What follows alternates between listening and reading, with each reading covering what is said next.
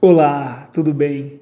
Hoje eu quero dar continuidade falando do evangelho que escreveu Mateus, o evangelho que nos fala sobre o Rei Jesus, o Salvador do mundo, aquele que havia de vir para nos salvar. E eu quero falar de Mateus capítulo 2, que vai nos dizer sobre o nascimento do nosso Rei Jesus. E tendo Jesus nascido em Belém da Judéia, no tempo do rei Herodes, vieram uns magos do oriente de Jerusalém, a Jerusalém, e perguntaram-lhe Onde está aquele que é nascido rei dos judeus?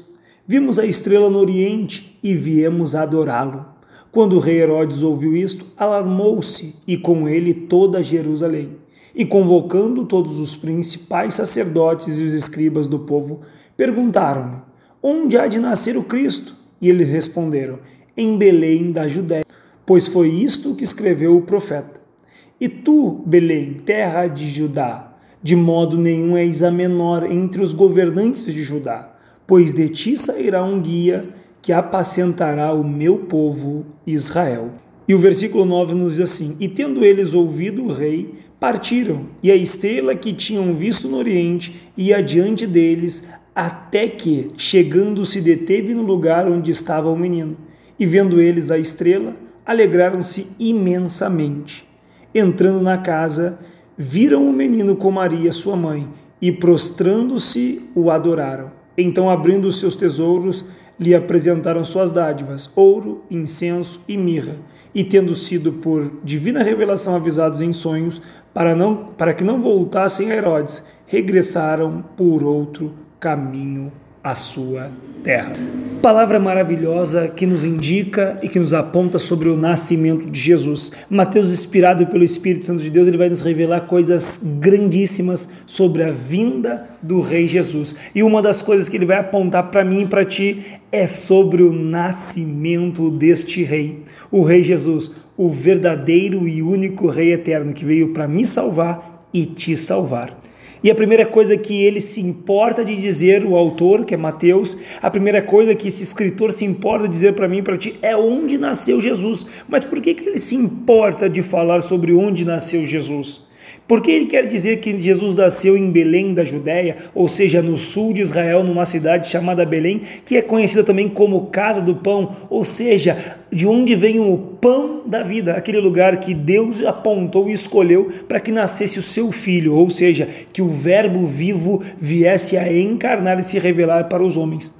Mas por que Deus se propõe a fazer isso? Porque Deus se propõe a cumprir a sua palavra. No profeta Miqueias, aproximadamente mais de 700 anos atrás, há uma mensagem para esse profeta chamado Miqueias, no capítulo 5 do livro dele, que ele vai dizer assim: "Mas tu, Belém de Efratá, posto que é pequena entre milhares de Judá, de ti me sairá aquele que há de reinar em Israel. Justamente Mateus quer apontar a profecia que falava de onde viria o Rei eterno, o Rei dos Reis e Senhor dos Senhores. Ou seja, está dizendo: a profecia está cumprida. O Rei dos Reis nasce hoje, mas de 700 anos após a profecia, nasce o rei de Israel na cidade de Belém, onde Deus havia usado seu profeta há muitos anos atrás para falar onde nasceria o rei dos reis. E Mateus não para por aí no capítulo 2. Mateus vai nos fazer grandes declarações para provar e promover que o rei de Israel haveria de nascer e nasceu naquele período. Ele vai dizer que alguns magos, pessoas sábias, onde de uma forma misteriosa Deus se revela para essas pessoas e por meio de uma estrela conduz esses homens até chegar ao Rei dos Reis, que é Jesus. Mas uma das grandes declarações que Mateus escreve foi o que aqueles magos ou aqueles sábios declaram, que diz: Onde está o Rei dos Judeus? E quem seria o Rei dos Judeus? O Rei dos Judeus seria um descendente de Davi, aquele que herdaria o trono eterno, que seguraria o cetro para sempre, aquele que foi escolhido por Deus para salvar a minha e a tua vida da condenação eterna, o Messias, o Cristo.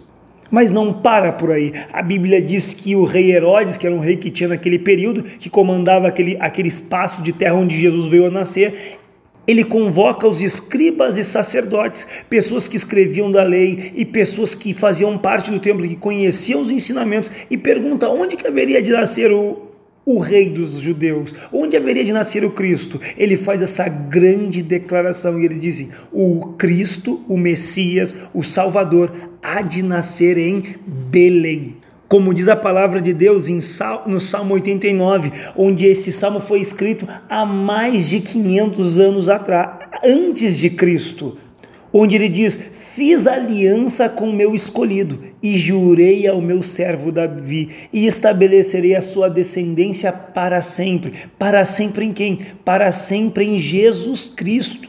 E ele prossegue, diz assim: E edificarei a tua casa, o teu trono, de geração em geração. Ou seja, a partir de Cristo, o trono de Davi seria eterno, porque o reino de Cristo não terá fim. Mas Mateus não para por aí, ele ainda vai nos fazer uma grande revelação. Ele diz que Jesus é o rei, mas esse rei ele vai amar o seu povo. Então esse rei vai apacentar o seu povo. Esse rei vai cuidar do seu povo. Esse rei vai ser verdadeiramente o bom pastor, porque o bom pastor dá a vida por suas ovelhas. E mais uma vez o evangelista nos declara e vai nos dizer assim, na parte B do versículo 6: pois de ti sairá um guia que apacentará o meu povo. Esse guia é o Rei Jesus, o bom pastor, o Rei que apacentará o seu povo com amor. E eu quero te dizer uma coisa: Jesus quer apacentar a tua vida, ele quer ser o Rei no teu coração, ele quer tomar a tua vida e te guiar por águas, por campos verdejantes e até águas tranquilas. E também como escreveu o profeta Ezequiel há mais de 500 anos atrás, no capítulo 37, versículo 24, no capítulo que vai nos falar sobre a restauração de Israel, no versículo 24 Deus vai dizer assim: "E o meu servo Davi, como uma representação do próprio Cristo assim, reinará sobre eles, e todos eles terão um pastor." e andarão nos meus juízos, e guardarão os meus estatutos, e os observarão. Esse servo Davi está apontando, está sendo um tipo de Cristo, está dizendo: olha, vai vir aquele que vai reinar eternamente, e esse é o Cristo, e esse vai apacentar vocês, esse vai levar vocês para viverem os meus juízos e guardarem os meus estatutos. Eu quero dizer para mim e para ti que Jesus é o rei da minha e da tua vida. Se tu entregar a tua vida hoje para ele, ele vai reinar na tua vida e vai transformar o teu ser. E o, e o evangelista não para por aí. Ele vai nos contar mais uma coisa maravilhosa e ele vai falar que os magos ou os sábios vão estar seguindo uma estrela. E em certo momento, aquela estrela, aquele sinal da parte de Deus, vai se deter, ou seja, vai parar e eles vão entrar num local onde vai estar Jesus, onde vai estar a família de Jesus, e eles vão fazer o primeiro ato. Eles vão se prostrar, eles vão se encher de reverência, eles vão reconhecer que aquele é o verdadeiro Cristo, o Messias, o Salvador, e eles depois de se prostrar, eles vão adorar. E depois de adorar, eles vão apresentar os seus presentes. Eles vão trazer o ouro, eles vão trazer o incenso e eles vão trazer a mirra, como um sinal que eles estão servindo a um rei aquele que tem poder para dominar, mas eles também estão dizendo: aqui está o Verbo vivo encarnado, aquele que estava desde o princípio na criação de tudo, aquele que sem ele nada do que foi feito se fez, e eles se prostam e adoram o Rei Jesus. O evangelista nos ensina muito, o evangelista marca os nossos corações, falando sobre esse Rei que vai nos guiar, porque ele também é o nosso pastor e vai nos conduzir à verdadeira adoração. Que Deus possa conduzir os nossos corações ao Rei Jesus, que Ele possa abrir os nossos olhos e nos fazer servir aquele que Ele escolheu para salvar as nossas vidas e as nossas almas. Que Deus nos abençoe em nome de Jesus. Amém.